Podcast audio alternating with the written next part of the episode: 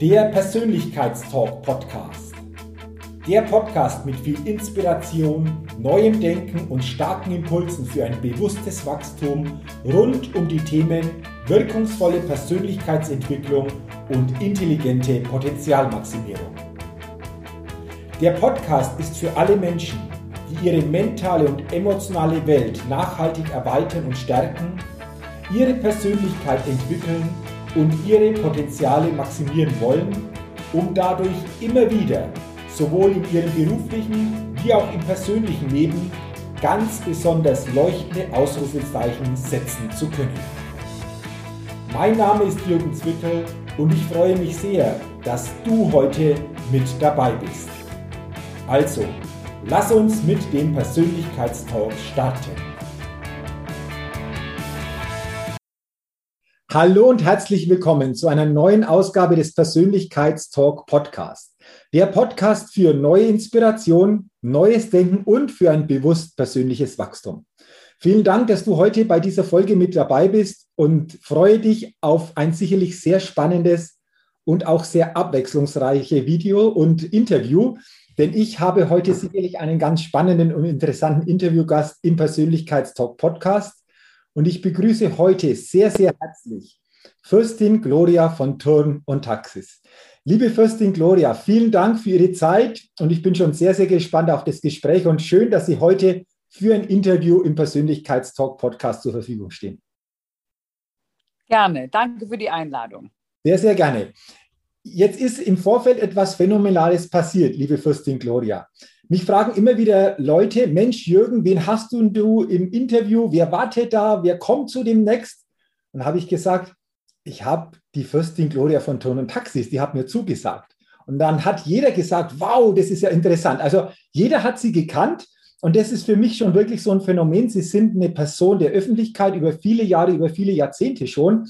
Liebe Fürstin Gloria, was mich da interessiert, wie gehen Sie mit dieser Rolle um? Also so in der Öffentlichkeit auch zu stehen, das schon über viele Jahre und Jahrzehnte so zu kennen. Wie ist das für Sie persönlich? Gibt es dann auch immer ja, Rückzugsorte oder können Sie unterwegs sein, wo Sie mal, ich sage mal so unerkannt einfach auch sind? Äh, wie, wie, wie ist das für Sie?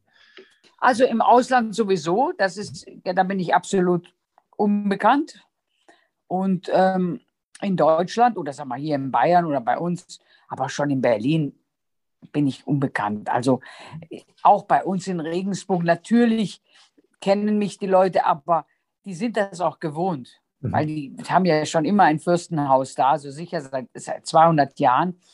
Und insofern, mein Gott, es ist so, wenn man ein anständiges Leben hat und nichts zu verbergen, dann ist es absolut wunderbar, weil man, wie gesagt, wenn man nichts zu verbergen hat, dann ist es einem auch egal, wenn einem die Leute zusehen. Natürlich ist klar, wenn ich einen Autounfall habe oder irgendeine Krankheit, dann ist klar, dass ich dann, das kommt dann in die Zeitung. Also mhm. natürlich kommen auch unangenehme Sachen schnell in die Zeitung. Aber wie gesagt, wenn man,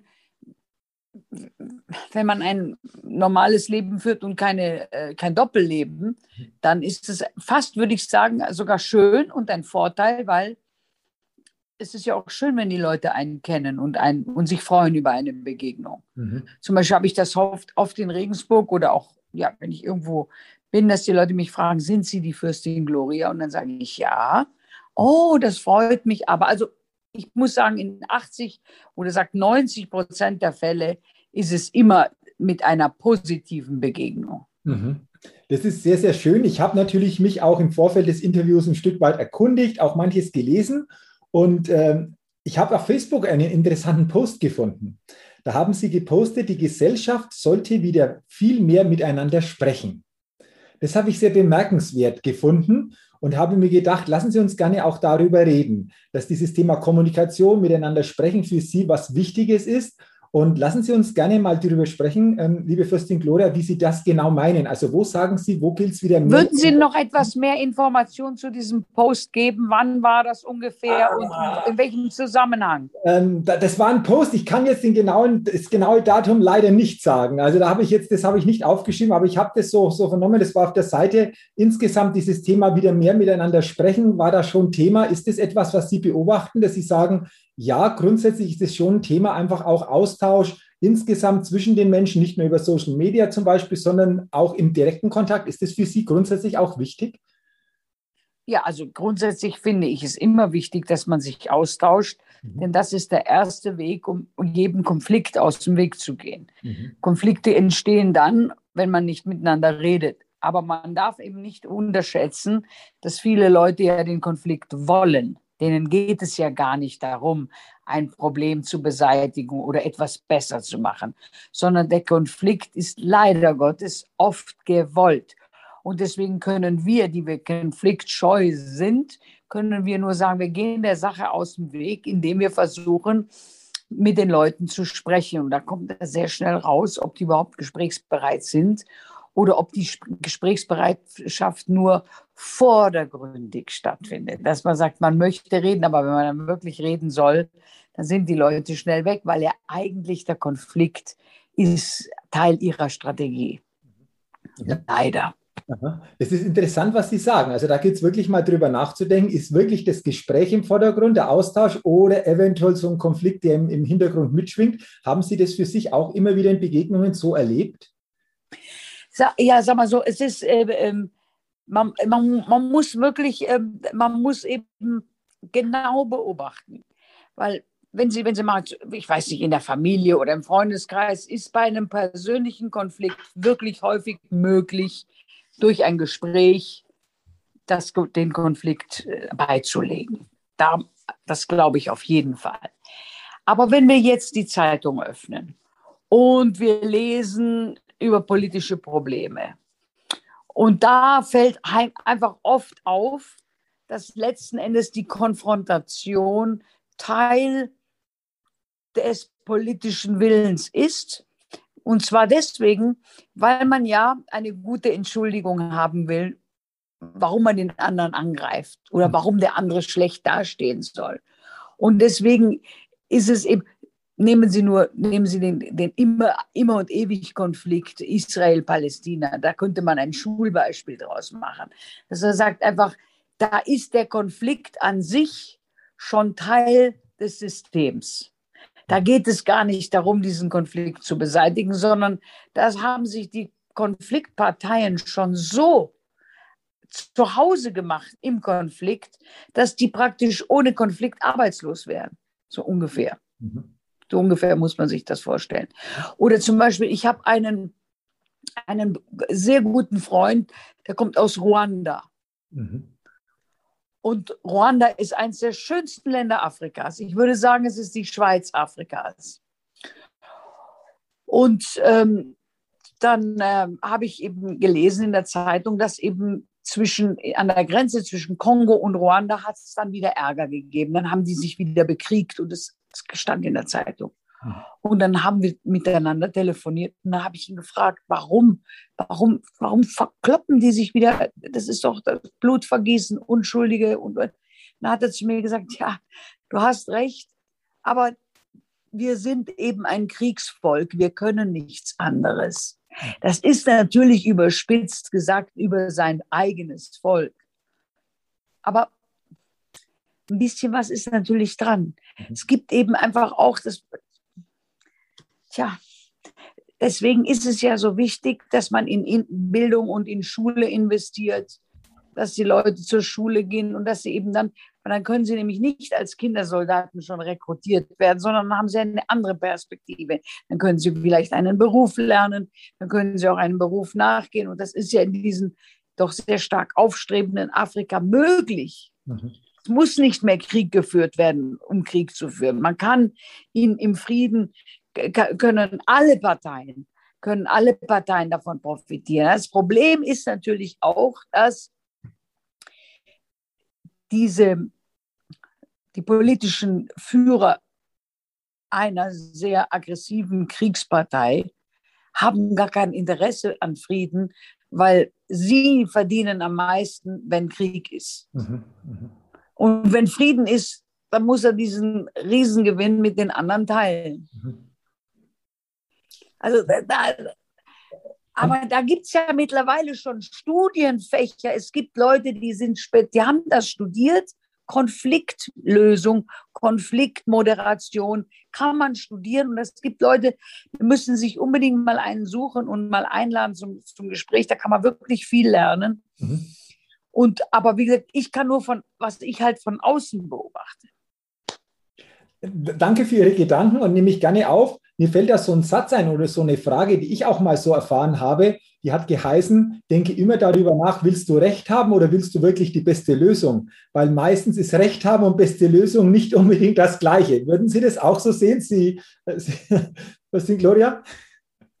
Hundertprozentig, hundertprozentig, weil natürlich kommt auch der eigene Stolz dann dazu. Und dann hat man sich womöglich geärgert mhm. und dann ist man gar nicht mehr so Herr seiner Sinne, weil da geht es jetzt erstmal, ist mir heute ist es mir passiert. Heute habe ich mich so geärgert über jemanden und dann habe ich mich im Ton vergriffen. Mhm. Habe mich natürlich nachher selber über mich geärgert, weil ich sage, hätte ich mich doch nicht im Ton vergriffen, so habe ich eigentlich eine Schwäche offenbart. Mhm. Mhm. War, war blöd. Aber gut, das ist eben, wenn die Emotionen hochkochen. Gibt es da aus Ihrer Sicht eine Möglichkeit? Sie haben gesagt, wenn die Emotionen so aus der Situation hochkochen und im Nachhinein, wenn man das betrachtet und reflektiert, sagen wir, Mensch, hätte ich doch nicht. Gibt es da so eine Möglichkeit, vielleicht in dem Moment das ein bisschen anders handeln zu können? Haben Sie da irgendwie so, so ein. So also, ich könnte mir vorstellen, dass man das auch trainieren kann. Mhm. Ich könnte mir vorstellen, dass man zum Beispiel, wenn man im politischen Betrieb arbeitet oder wenn man für eine Bank arbeitet und sehr schwierige Verhandlungen führen muss, mhm. dass man dann gezielt von, von Coaches mhm. auf solche oder sagt Medienarbeit. Äh, äh, äh, wie soll ich sagen, wenn man zum Beispiel in so Talkshows professionell, da könnte ich mir vorstellen, dass es so tatsächlich so ein Training gibt, insbesondere für Politiker, weil die Politiker müssen ja praktisch, für die ist ja der, die Talkshow ein Showkampf. Mhm. Die müssen das können. Und dass man die darauf vorbereiten kann, dass da ein Trigger kommt, der sagt, wenn du merkst, wenn du merkst, dass du dich richtig ärgerst, dann musst du an das denken. Mhm. Bin ich sicher, dass es das gibt. Mhm. Also das machen wir natürlich im Privaten nicht, weil im privaten Leben muss die Erziehung greifen, die man von den Eltern mitgekriegt hat. Mhm. Das ist ein interessanter Gedanke. Da fällt mir ein, Viktor Frankl, Begründer der Logotherapie, hat mal gesagt, zwischen dem Reiz und diese Reaktion ist immer so ein Spalt dazwischen. Und den können wir trainieren, wie wir diesen Spalt dann entsprechend für uns natürlich nutzen wollen, ob der dann so oder so ausgerichtet ist. Das unterstreicht so quasi das, was Sie gesagt haben. Genau. Sehr, sehr, sehr. Also danke für diese, für diese Gedanken, war jetzt sehr, sehr spannend, einfach auch da nochmal drauf zu gucken und sich wirklich die Frage zu stellen, will ich Recht haben oder will ich wirklich die beste Lösung? Allein diese Frage, wenn wir die ehrlich beantworten, hilft manchmal in Situationen dann schon mal zu sagen, nee, ich gehe doch den anderen Weg oder ich gehe einen Weg, der ein bisschen anders aussieht als der Ursprungsweg. Ganz genau, ganz genau. Und ich wollte aber trotzdem, weil Sie so nett gefragt haben vorhin, ich wollte, weil ich im Hintergrund ein Buch sehe, ich wollte noch mal bei den Zuhörern und Zuhörerinnen natürlich auch Werbung für mein Buch machen. Ich habe doch dieses tolle Buch. Ja, da wäre ich auch drauf gekommen. Wären Sie drauf gekommen? Okay, dann Weil, aber dann nehmen wir es doch gleich spontan auf, liebe Fürstin Gloria. 2020 ist es erschienen. Buch ungeschminkt. Wollen Sie uns mal mitnehmen, was genau in diesem Buch so ähm, ja, sich wiederfindet? Der Titel ungeschminkt klingt ja sehr spannend. ähm, was, was, verbirgt sich denn hinter dem Buch? Also ich, ich habe das schon recherchiert, ich habe da auch äh, mal reingeguckt schon, aber wenn Sie es aus Ihrer Sicht mal weitergeben wollen an die Zuhörerinnen und Zuhörer, wie würden Sie das beschreiben? Also das Buch besteht aus wunderschönen Fotos aus meinem Leben, aus meinem berühmten Leben, will ich fast sagen, aus meinem High Society Leben, mhm. aber auch eben Interviews, tolle Interviews, die ich gegeben habe in den letzten 20 Jahren. Mhm. Und ähm, da kann man dann einfach sehen, ist da eigentlich ein roter Faden bei der Gloria? Mhm. Oder wenn sie damals mit ihren Haaren so rumgesponnen hat, was hat sie denn da so von sich gegeben und was was hat sie dann in der, in der Zeit um den Tod von ihrem Mann von sich gegeben und was gibt sie heute? Also sag mal so, wenn man, man muss sich natürlich schon für Gloria interessieren, weil sonst ist es, kannst du es vergessen. Also es muss schon, muss schon ein unrudimentäres Interesse da sein. Aber für jemanden, der sich für Gloria interessiert, ist es schön, weil man eben, wie gesagt, man hat schöne Fotos und es sind, sag mal, die besten Gespräche der letzten 20 Jahre drin. Okay, also klingt interessant. Ich habe da auch nicht mal reingeklickt. Ich habe da mal durchgeguckt Und da habe ich auch was gefunden. Sie haben es angesprochen, so früher, in, in, vor einigen Jahren und Jahrzehnten, dieses Thema Haare. Da kam auch äh, das Wort Paradiesvogel vor. Ähm, wie würden Sie das sehen? Also diese Beschreibung damals zu diesen Zeiten, ähm, hat es zugetroffen oder wie würden Sie das selbst beschreiben, so diese, diese Zeit? Ja, also Paradiesvogel betrifft es sehr gut, denn ich hatte ja durchaus modische, große Extravaganzen und habe ja viel, auch sehr bunte Sachen getragen. Also insofern, und vor allen Dingen der Paradiesvogel will ja auch auffallen. Mhm. Das heißt, das war ja auch mit, mit Sinn und Zweck der ganzen Übung, war ja aufzufallen. Mhm. Und das ist ja sehr gut gelungen, wie wir gesehen haben. Also, also war das schon auch mit dem Hintergrund aufzufallen, da ins Gespräch zu kommen? War das, war das auch so ein, so ein Hintergrund damals? Naja, das war ja, wie wissen Sie, war ja, ich war ja noch sehr jung. Klar, die jungen Leute, die wollen auffallen. Denken Sie doch mal an diese ganzen Richtungen, ob das jetzt die Punks sind oder ob das die Rocker waren oder ob das die Goth waren später oder ob es die Poppers waren in meiner Zeit oder diese ganzen Jugendbewegungen, die man auch anhand von modischen Accessoires mhm. erkennen konnte. Mhm. Das ist letzten Endes, natürlich will man aufhören und man will zu einer bestimmten Gruppe gehören. Es war bei mir nicht, der Gruppenzwang war bei mir nicht sehr stark ausgeprägt, aber bei mir war eben einfach immer noch so, dass das Auffallen wollen. Mhm. Das war immer, das habe ich ja heute noch, also ist klar. Absolut, da, da, passt es vielleicht auch ganz gut dazu. Das habe ich im Spiegel gelesen. Das war auch im, im Buch drin. Da äh, sind Sie zitiert worden mit den Worten, meine Standesgenossen waren total überfordert mit mir und sind es, glaube ich, heute noch. den Satz fand ich auch interessant. Da habe ich mir gedacht, da will ich Sie mal fragen, wie Sie das meinen oder, oder wie, wie, wie das sich so, so verhält. Warte, ich helfe mal gerade meiner Mutti, dass sie ans Telefon gehen kann. So. Du hast, du brauchst, du kannst schon sprechen, das geht über die Ohren. Hallo. Ähm, ja, also jedenfalls, das ist, ähm, das haben Sie schon ganz richtig erfasst. Also das, das, trifft, das trifft, auf jeden Fall zu. Ähm, ähm, wie, wie, würden Sie das sehen, diese Überforderung? Wie würden Sie das dann genauer beschreiben noch? Ja gut, Sie müssen sehen, es ist einfach klar, dass, ja, dass, dass man einfach auch beim Adeln möchte man, wie soll ich sagen, das ist auch Diskretion, wenn Sie so wollen. Und ähm, ja, wie gesagt, so ein Paradiesvogel, das hat die einfach erstmal überfordert, muss man schon sehen. Und dann, äh, man, man ist natürlich mit seiner eigenen Klasse oder mit seiner eigenen Truppe immer strenger als mit anderen. Mhm. Es geht uns ja genauso bei anderen. Also das ist, das ist normal.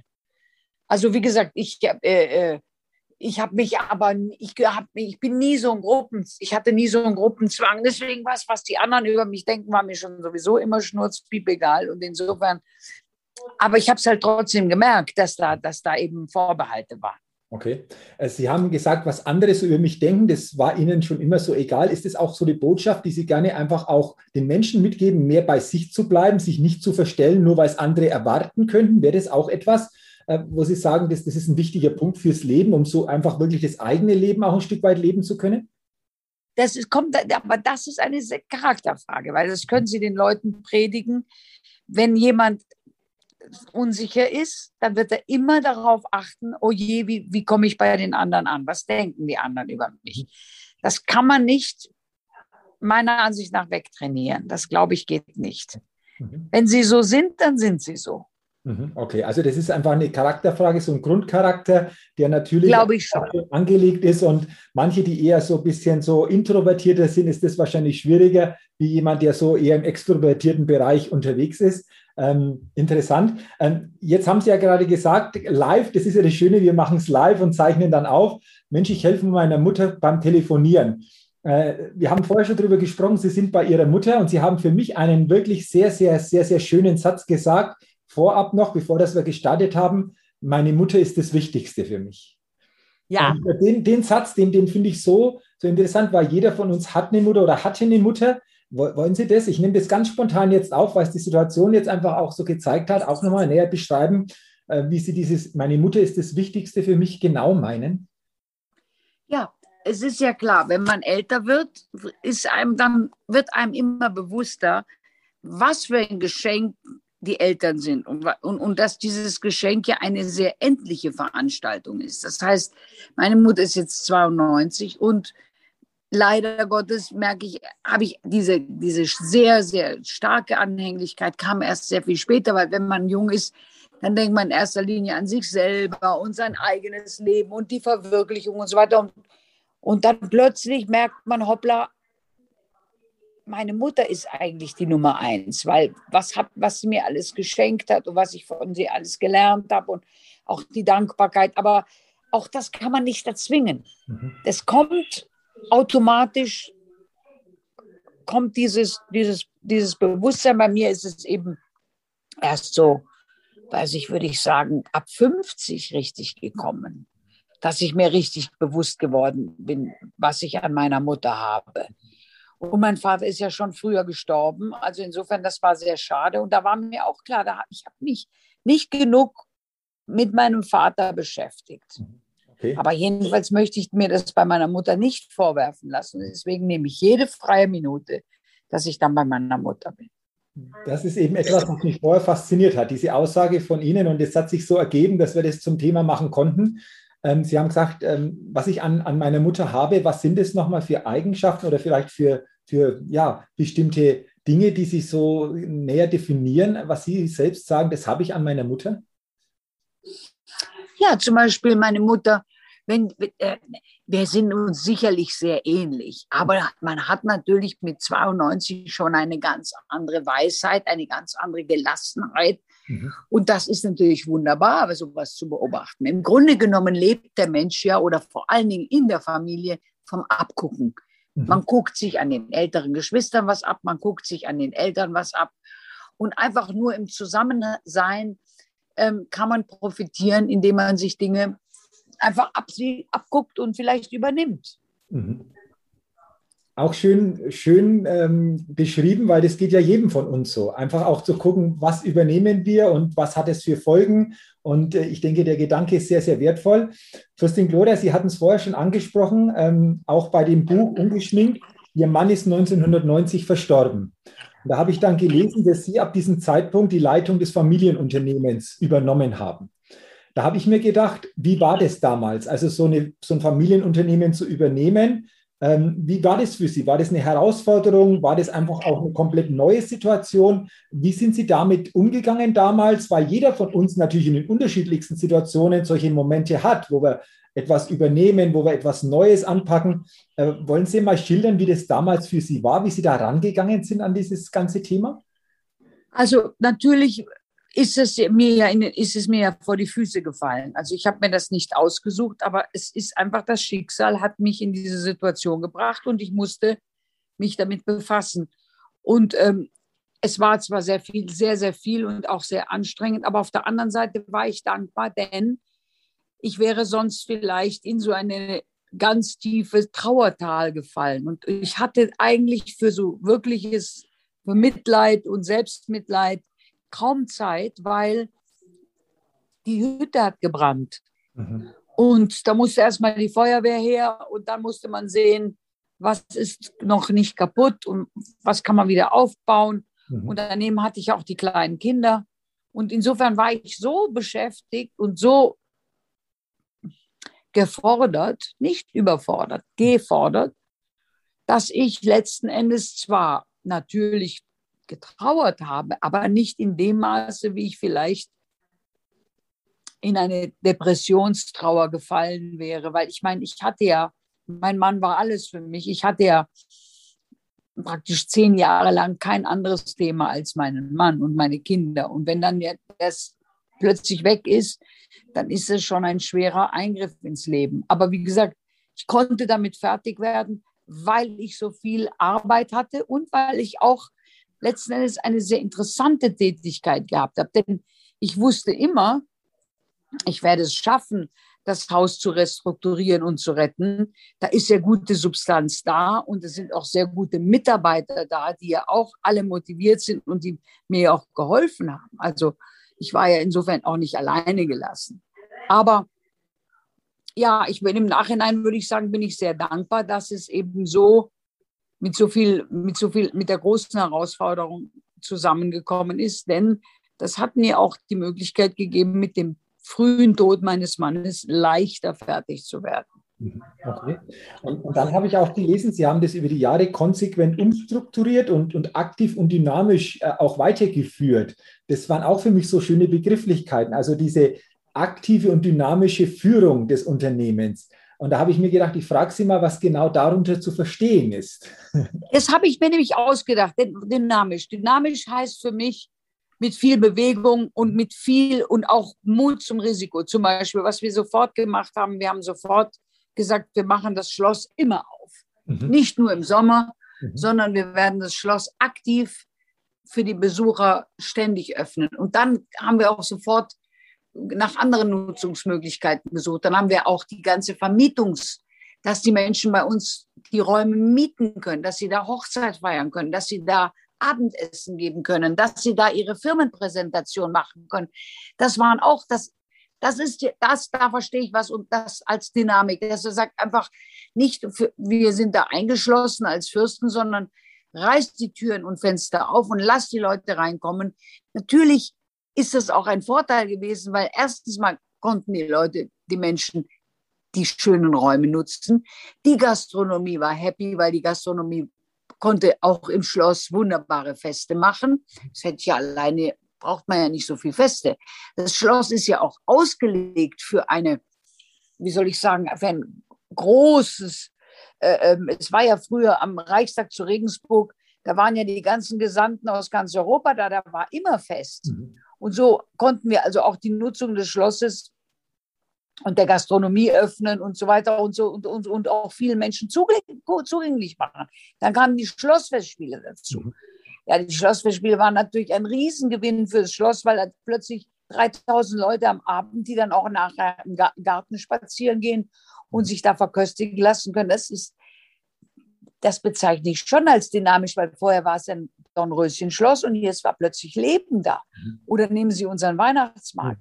Mhm. Die ganze Adventszeit, vier Wochen in der kalten, aber auch in der Stadenzeit, diese wunderschöne Beleuchtung im Innenhof, im Garten, die schönen kleinen Holzbuden mit den ganzen Handwerklichkeiten, mit, dem, mit den Köstlichkeiten, die man essen kann, mit den Tieren und in, auch das für die Kinder. Das also eine wunderschöne Weihnachtswelt geschaffen wurde, an der die Menschen, an denen die Menschen sich beteiligen können. Und, und damit machen die Menschen auch, sie, sie, sie können am Schloss, sie können das Schloss genießen, aber sie können auch mithelfen, das Schloss am Leben zu erhalten. Das Schloss, die, ähm, die, die enorm hohen Instandhaltungskosten trägt ja auch mit dazu bei. Das heißt, dieses ganze öffnen, ist eine Win-Win-Situation für alle. Die Menschen, die zu uns kommen, freuen sich.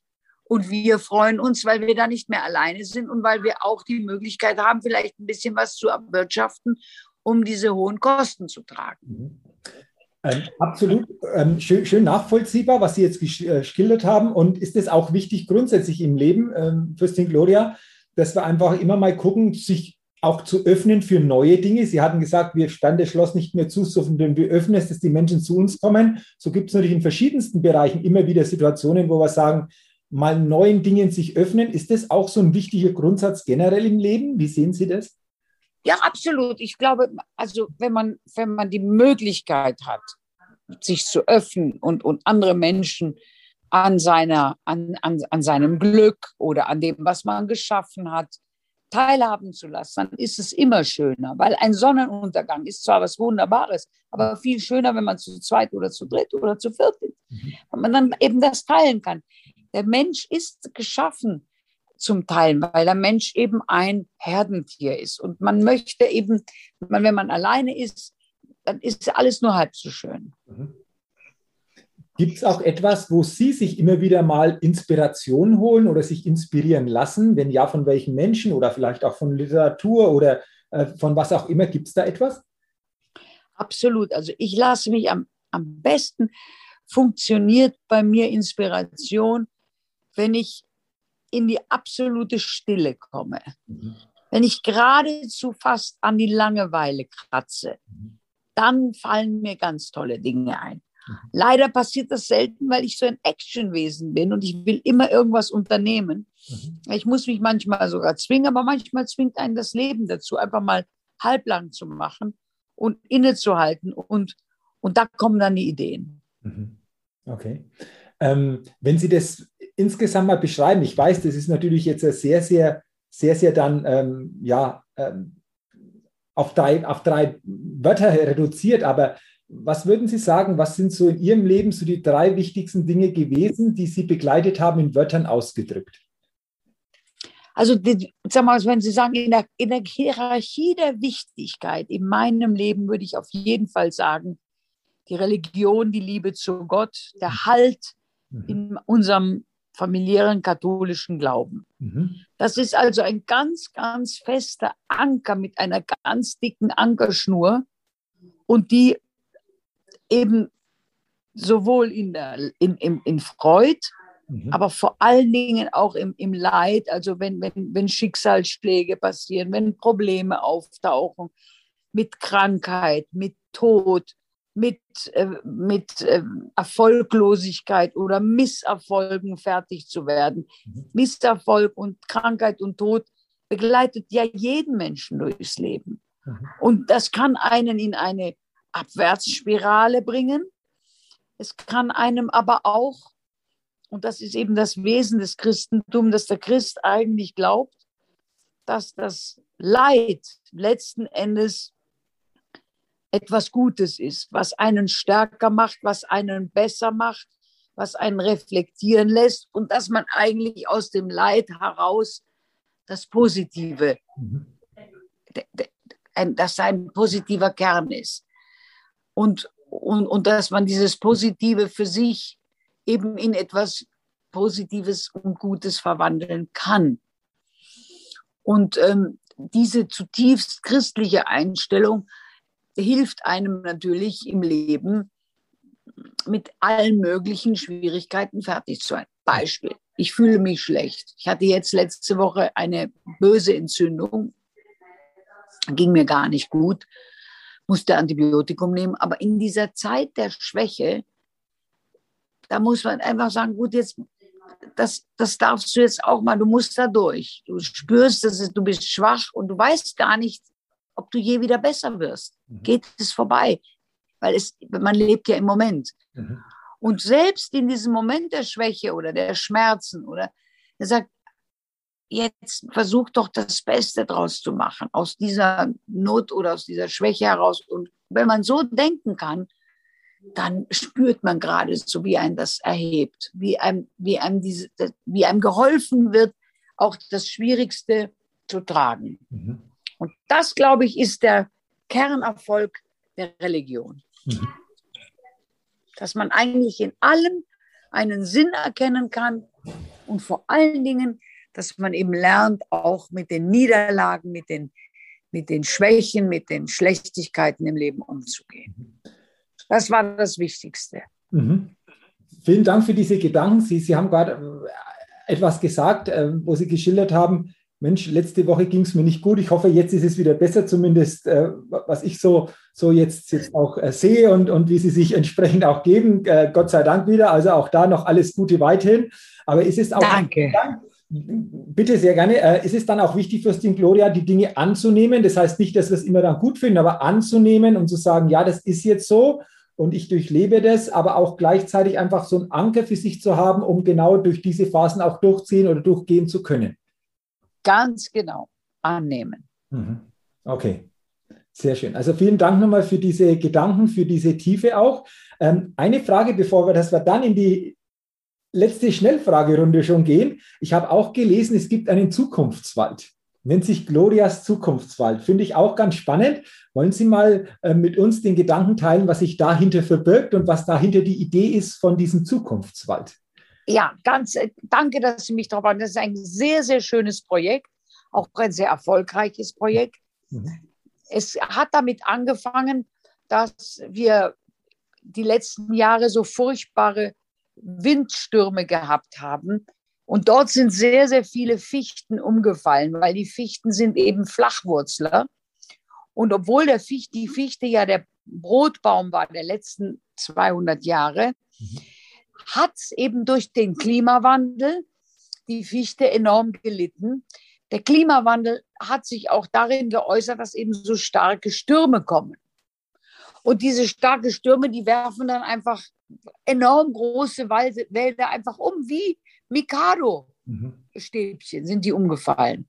Und jetzt hat man sich natürlich überlegt, was können wir tun, was müssen wir für Bäume pflanzen, die jetzt für die nächsten 100, für die nächsten 200 Jahre mit dem jetzt neu sich einstellenden Klima, weil das, das dauert ja sehr lange. Klima ist ja eine Beobachtung von, eine Langzeitbeobachtung. Wetter ist eine Kurzzeitbeobachtung, Klima ist eine Langzeitbeobachtung. Welche Baumarten werden in Deutschland in Zukunft die Brotbaumart werden? Und das muss man, da muss man experimentieren. Und da sind wir hergegangen und haben gesagt, okay, meine Idee war, ich werde 60 mhm. und viele Menschen würden mir gerne was schenken. Also zum Beispiel Blumen oder viele Menschen, mit denen wir zu tun haben, rufen bei uns im Büro an und sagen, ach, wir würden der Fürstin doch gerne zum 16. Gebur 60. Geburtstag gerne eine Kleinigkeit schenken. Was? Und haben wir gesagt, warum sagen wir nicht, schenk ihr doch einen Baum? Und da haben wir eben diese verschiedensten Baum von der Libanon-Zeder bis zur Douglasie, bis zur, also auch exotische ähm, Eukalyptus und ich weiß nicht was alles. Also haben die Forstleute rausgesucht, Bäume, die natürlich bei uns in den heimischen Wäldern auch eine Chance haben zu wachsen. Haben wir einen ganzen Katalog gemacht und haben eine sehr schöne Urkunde entwickelt, und auf unserer Website können Sie also sehen, wo Sie, ähm, welche Bäume Sie kaufen können. Und da gibt es also von 50, ich glaube, der günstigste Baum ist 50 Euro. Und, ähm, und dann können Sie sich aussuchen, welchen Baum Sie wollen. Dann kriegen Sie von mir eine handunterzeichnete Hand, ähm, ja, wie soll ich sagen, also eine Urkunde von uns eine schöne Urkunde, die schicke ich dann zu. Und da tatsächlich haben manche Leute haben ganz viele äh, Bäume gekauft, weil sie die, die, Idee so schön fanden. Und äh, dieser, dieser Zukunftswald, der wächst und gedeiht. Und ähm, es ist natürlich zum Fotografieren noch ein bisschen früh, weil natürlich sind die Pflanzen, wissen ja bei Bäumen, das dauert. Mhm. Also bis man da wirklich was sehen kann, dass man sagt, das ist der Zukunftswald, dass es auch schön aussieht auf dem Foto. Jetzt ist es halt Knöchel, das gehen die Bäumchen bis zu den Knien. Mhm. Aber da muss man jetzt noch ein bisschen warten, aber dann kann man auch Fotos machen und dann kann, aber die Leute wissen, können, wissen genau, wo der Baum ist. Mhm. Die können dann auch später mal dahin fahren und gucken, wo das ist. Also das ist ein Projekt gewesen, wo wir, wo wir nicht, es war nicht nur vor allen Dingen die Menschen mitnehmen in die Problematik des Waldbauern, weil Wald ist ja die grüne Lunge Deutschlands. Und ohne Wald, das ist, sag mal, Wald ist der wichtigste CO2-Speicher, den wir haben. Und Wald ist der einzige Rohstoff, Holz ist der einzige Rohstoff, der nachwächst und der eben CO2 bindet. Deswegen ist alles, was aus Holz gekauft wird, viel wertvoller wie Kunststoff mhm. Oder gar Beton. Wir haben ja immer davor gesprochen, bitte, bitte baut so viel wie möglich mit Holz, weil ihr habt einen CO2-Speicher. Beton braucht CO2, macht CO2 frei. Holz speichert es, Holzspielzeug, Holzmöbel. Fantastisch, weil das ist, das sind alles CO2-Speicher. Und ähm, weil uns, weil der Wald ja so wichtig ist als CO2-Speicher, muss man natürlich auch Interesse, wenn man wirklich an der Umwelt interessiert ist, dann muss man natürlich auch ins Detail gehen. Und da kommt man an den Bäumen nicht vorbei. Die Bäume sind das Wichtigste also im Wald, weil, weil, weil, weil sie da eben viel speichern können. Ja, und da haben wir gedacht, ist doch so, eine, so, ein, so ein Zukunftswaldprojekt, wo die Menschen einerseits mir ein Geschenk machen können, andererseits sich auch so einen schönen Gutschein, äh, äh, so ein schönes äh, wie sagst du, ja, dass sie auch zu Hause sind, das ist, das habe ich gepflanzt. Mhm. Also diese Urkunde ist was Schönes und so haben eigentlich alle was davon gehabt und deswegen, oder machen, wir machen ja weiter. Mhm. Wir machen das, das, das Zukunftswaldprojekt läuft weiter und wenn Sie auf unsere Webseite gehen, äh, tonundtaxis.de, dann kommt dann die Spalte Forst und da findet man dann äh, diese Sachen. Da findet man auch allerlei Informationen, warum der Wald so wichtig ist und warum vor allen Dingen der Privatwald wichtig ist, weil im Privatwald wird natürlich anders gewirtschaftet wie im Staatswald, weil im Staatswald gehen sie mit den Steuergeldern um und im Privatwald ist es halt unser eigenes Geld. Und Sie wissen ja, man ist immer sparsamer und besser, wenn es ins eigene Geld ist, als wenn man anderer Leute Geld nimmt. Absolut. Also vielen Dank für den Hinweis. Ich werde Ihre Website auch verlinken.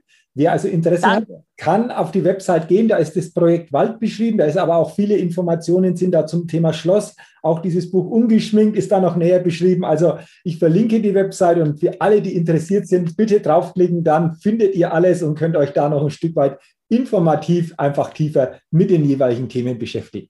Mache ich sehr, sehr Danke. gerne. Sehr gerne, liebe Fürstin Gloria.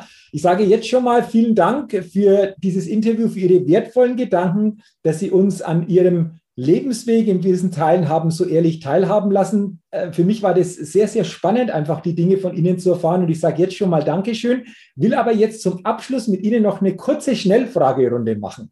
Und wenn Sie bereit sind, dann steige ich gerne mit Ihnen in diese Schnellfragerunde ein. Wollen wir starten? Ja, bitte. Liebe Fürstin Gloria, aus Ihrer Sicht, was sind denn so Ihre drei größten Stärken? Ähm, oh, Stärken. Schnellfragerunde. Ja, dynamisch, mhm. Humor mhm. und ähm, schnelle Auffassung. Okay, mhm. sehr wertvolle Stärken, äh, die ich da so erkenne. Auf der anderen Seite wissen wir alle, dass wir neben Stärken auch mal Situationen oder Bereiche haben, wo wir sagen, ja, das ist so eine kleine Schwäche. Ähm, ist das bei Ihnen auch so? Wenn ja, welche kleine Schwäche entdecken Sie denn bei sich selbst? Ganz schlimm bei mir die Ungeduld. Mhm. Ungeduld, Ungeduld, Ungeduld. Mhm. Okay, also gleich ein paar Mal in der Ausfertigung, also sehr, sehr stark. Ähm, danke auch dafür. Lassen Sie uns kurz über das Thema Gewohnheiten reden. Hat jeder von uns, gibt es etwas, liebe Fürstin, was für Sie eine wichtige Gewohnheit ist? Wenn ja, welche Gewohnheit ist das für Sie? Eine wichtige Gewohnheit. Hm, wichtige Gewohnheit. Ganz wichtig ist beten. Mhm. Beten auch, auch Beten zur Gewohnheit zu machen, damit man es nicht vergisst, mhm. damit es Teil des Lebens wird. Mhm. Interessant. Welcher Wert ist Ihnen besonders wichtig? Ähm, der Erhalt der Familie, Aha. ganz wichtig. Die natürliche Familie, Vater, Mutter, Kind, ist eine, eine erhaltenswerte, wichtige ähm, und ja, gehört unter Artenschutz. Mhm. Also der Wert Familie, der Erhalt der Familie, wichtiger Wert. Lassen Sie uns mal in die Zukunft noch gucken. Gibt es noch etwas, wo Sie sagen, das ist noch so ein Traum, so ein großes Ziel von Ihnen? Ja, natürlich möchte ich, dass alle meine drei Kinder glückliche mhm. Ehen führen und dass ich noch viele Enkelkinder kriege. Ah, okay. Spannender Gedanke. Vielen Dank dafür. Jetzt wird es auch nochmal spannend, bin ich sehr gespannt. Es gibt zwei Stühle. Auf einem Stuhl, liebe Fürstin, sitzen Sie. Der andere Stuhl ist noch unbesetzt. Und Sie haben jetzt eine Stunde Zeit, einen Menschen auf diesen Stuhl zu setzen, mit, denen, mit dem Sie sich austauschen. Wen würden Sie auf diesen Stuhl setzen, um eine Stunde ein Gespräch mit diesen Menschen zu führen? Hm.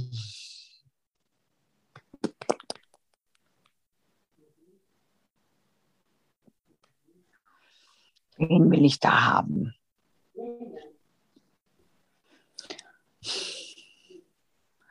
Gott, oh Gott, oh Gott, wen will ich da? Königin von England. Ah, okay. Mhm. Die Queen. Okay. Die Queen. Ähm, was wäre das Spannende äh, an, an, der Queen?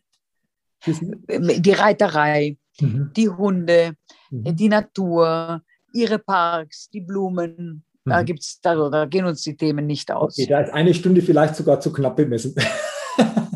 Zeit. Okay, vorletzte Frage. Wir sind hier im Persönlichkeitstalk-Podcast, liebe Fürstin Gloria. Wenn Sie das Wort Persönlichkeit hören, was bedeutet das für Sie, Persönlichkeit? Ja, das ist eben einfach das, der Unterscheidungsfaktor zwischen den Menschen. Der eine ist eben ein bisschen graues Mäuschen, der andere ist schillernd, der nächste ist bescheiden, der andere trumpft auf. Das ist die Persönlichkeit. Okay, auch schön erklärt. Und die letzte Frage, wir haben über das Thema Zukunft im Zukunftswald schon gesprochen, aber wenn Sie diesen Satz ergänzen, wenn Sie an die Zukunft denken, dann denken Sie an. Was ergänzen Sie diesen, an diesem Satz?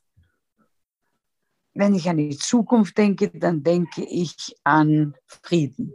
Ah, okay. Mhm. Sie haben gesagt, Sie beten auch Gewohnheit. Beten ist eine Gewohnheit. Beten Sie auch für den Frieden? Unbedingt. Okay. Mhm. Weil der Friede ist sehr, sehr ein, ein sehr labiles äh, äh, Zustand und den muss man unbedingt erhalten. Und um den zu erhalten, braucht es das Gebet. Mhm. Danke. Vielen Dank für diese Schnellfragerunde, für Ihre spannenden Antworten. Ich sage jetzt herzlichen Dank für das Interview und will Ihnen zum Ende noch einmal die Möglichkeit geben, liebe Fürstin Gloria, so den letzten wichtigen Gedanken von Ihrer Seite so an die Zuhörerinnen und Zuhörer weiterzugeben, was Ihnen persönlich wichtig ist, was Sie als Botschaft weitergeben wollen, wie auch immer das aussieht. Ja, äh, wie gesagt, ich würde sagen, erstmal vielen Dank für die schöne Einladung und ich grüße Sie alle recht herzlich. Und ich würde mitgeben, versuchen wir eben, wie wir eingangs gesagt haben, immer ins Gespräch zu kommen, offen zu bleiben und Interesse an den anderen zu haben. Vielen Dank für dieses schöne Schlussstatement, weil das kann jeder von uns jeden Tag umsetzen. Da braucht es nicht viel, da braucht es nur die Offenheit, die Bereitschaft, auf die anderen Menschen zuzugehen und dann können wir das leicht umsetzen. Deswegen vielen Dank für dieses letztes Schlussstatement für Ihre Gedanken, für Ihre Inspiration, für Ihre Offenheit, die Themen, die Fragen so zu beantworten. Ich sage nochmal herzlichen Dank für Ihre Zeit, für den Austausch, für das interessante Interview. War mir eine Ehre, dass Sie heute im Persönlichkeitstalk-Podcast zu Gast waren und wünsche Ihnen natürlich weiterhin viel Gesundheit, viel persönlichen Erfolg, ein gutes Miteinander in der Familie, das Ihnen wichtig ist. Und wie gesagt, alles, alles Gute für die Zukunft. Ich danke Ihnen. Alles Liebe. Tschüss. Vielen Dank. Dankeschön. Tschüss. Ja, liebe Hörerinnen, liebe Hörer, vielen Dank, dass auch du heute bei dieser Podcast-Folge mit dabei warst. Ich wünsche dir natürlich auch weiterhin alles Gute, viel persönlichen Erfolg und denke immer daran, wenn es um deine tägliche Aufstellung auf deinem Lebensspielfeld geht, da geht noch was. Entdecke in dir, was möglich ist. Denn Persönlichkeit gewinnt. Bis zum nächsten Mal, dein Jürgen. Hallo, ich bin's nochmal. Hat dir dieser Podcast gefallen? Wenn dir dieser Podcast gefallen und dich weitergebracht hat, dann gib mir sehr gerne bei iTunes eine 5-Sterne-Rezession und wenn du noch Zeit hast, gerne auch ein persönliches Feedback, damit ich den Persönlichkeitstalk-Podcast immer weiter verbessern kann. Ach ja, und wenn du noch mehr zu mir und meinen Themen wissen willst, dann gehe sehr gerne auf die Seite www.jürgenswickel.com. Max gut, dein Jürgen.